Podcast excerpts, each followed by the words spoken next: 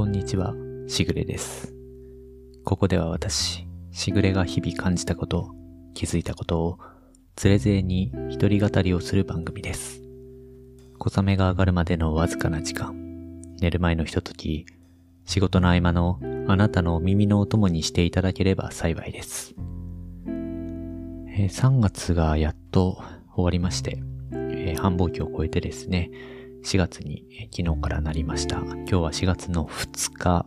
時間はもうちょっとで夜の9時になろうとしています。やっと3月が終わったということで、私の仕事の周りもですね、えー一段落と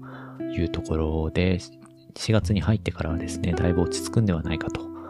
いう感じで、一安心をしております。これは毎年思うところなんですが、もう3月も終わってしまうと、早いもので1年も4分の1が終わってしまったなという感じで、年を越してから1月から3月というのは、前の仕事の時もそうでしたし、今の仕事の時も、年を越してからの3ヶ月間というのは、ものすごく忙しいので、毎年この4月で少し一段落をしたところでですね、もう4分の1も終わってしまったのかというので、なんとなく騙されてしまったような気持ちに毎年なっています。仕事は落ち着いてきたんですが、え4月といえば出会いと別れということで、え皆さんのところでも卒業や進学や就職やあるいは転職や、え転職されないにしても部署内の人事異動であったり、職場の方のまあ新しい移動であったり、ということがあって、いろいろとその身辺がですね、ざわつく時期かなというふうに思っています。私の周りでもですね、えー今回と言いますか、この3月の末で1人と、え1ヶ月後の4月の末でもう1人、えー同僚がですね、会社の中での移動ということがありまして、私自身も非常にお世話になった2人なので、すごく寂しい気持ちと、何とも言えないなという気持ちで、すごくこう気持ちがざわついているような、ここ半月ぐらいはですね、ちょっとざわざわしているなという感じです。特に自分に近い人が移動になってしまうということもあって、久しぶりに結構気持ち的には応えているような状況なんですけれども、この寂しさの正体みたいなものをですね、改めて考えてみたときに、単純に、まあ寂しいだけでは、もしかしたらないのかもしれないなと思いまして、今日はちょっとそういったところを小話で話させてもらえればなと思っています。3月の末と来月の末でそれぞれ移動される私の同僚の2人はですね、え1人は私の上司、直属の上司になる人で、えーもう1人は私とほぼ同期と言っていいような、え時期に入社された方で、お二人とも女性の方になります。お二人目の女性についてはですね、何度か、えっ、と、年末ぐらいの放送の時に非常にまあお世話になったなというお話をさせてもらったんですが、その方がですね、4月の末で移動されるという形になりまして、私の上司の、上司であった方については、3月の末まで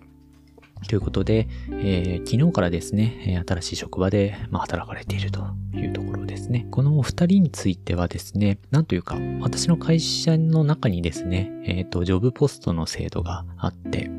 えーまあいろんな他部署からですね、人材を募集すると、社内の人間を募集するという形で、えその、まあ応募にですね、え公募に、え応募して、無事合格をされて移動していくというようなご本人のですね、希望が叶って非常に喜ばしいという形での移動なので、まあ一般的なちょっと人事異動とは少し毛色が違うような内容にはなるので、本来であれば、えーまあ実際私の気持ちとしてもすごく喜びの気持ちが強いですけれども、一方で、この寂しさの中にある何とも言えないこのモヤモヤとした気持ちというのがあって、この原因というのをやはり考えてみたときにですね、寂しさ以外に一種の焦りのようなものがあるんではないかというふうに感じました。実際にですね、私は転職をして2年ぐらい、経つんですけれども、来月移動される女性の方についてはですね、なので私と同じぐらいの時期に転職をされてきて、え、まあ同じぐらいの実務経験を積まれているというところで、一方で、彼女は、まあ、希望するキャリア、自分のキャリアを進めるために、もう一歩先に行かれるという形ですね。そうした中で、私がこの2年、果たして自分は前に進めているんだろうかということを、まあ、改めて考えさせられる機会にもなりまして、どうやらこの自分の気持ちの中に焦りのようなモヤモヤがあるというのは、一方で、この2年で自分がどこか停滞しているんではないか、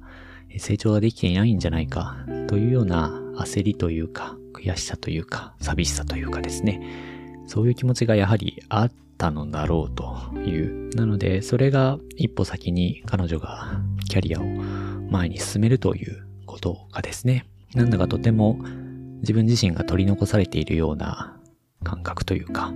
そういう気持ちが多分あったんだろうと思いました。そして今も感じているこの寂しさの中、そしてその寂しさに含まれるモヤモヤというものの中には、一つの焦燥と焦りとおそらくあるんだろうと思っています。ということを考えてですね、では実際にどうすればよかったのか、これからどうすべきなのかというところをいろいろと考えてみたですね。結論から言えば、結局のところ自分が少しでも前に進んでいないと思うから苛立つというか焦っているというかそういう焦燥感が生まれているのであってやはり当たり前のことではあるんですが一つずつ日々のことを考えながら行動しながらそれを積み上げていくしかないんだろうなというそういう当たり前すぎる結論に行き着きました。私自身はまだまだ成長しないといけない。覚えなければいけないこともたくさんあるし、自分自身が先に進まなければいけないと思っている、まあ、彼女とは違う、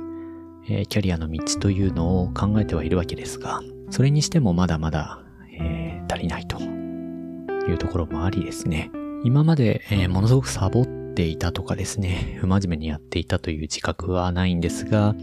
え毎日日々考えて少しずつ積み重ねていくしかないのだろうと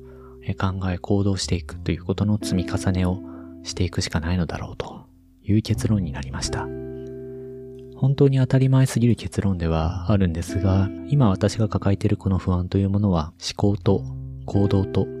この二つを日々積み上げていくことでしか解消しないのだろうというふうに思っています。そしてこれは今まで私が迷った中でもやっぱり自分自身で考えて行動した結果で今があるというところで、そして今私がここに立っているこのポジションというか、今私自身がいるこの環境というものについては、私自身は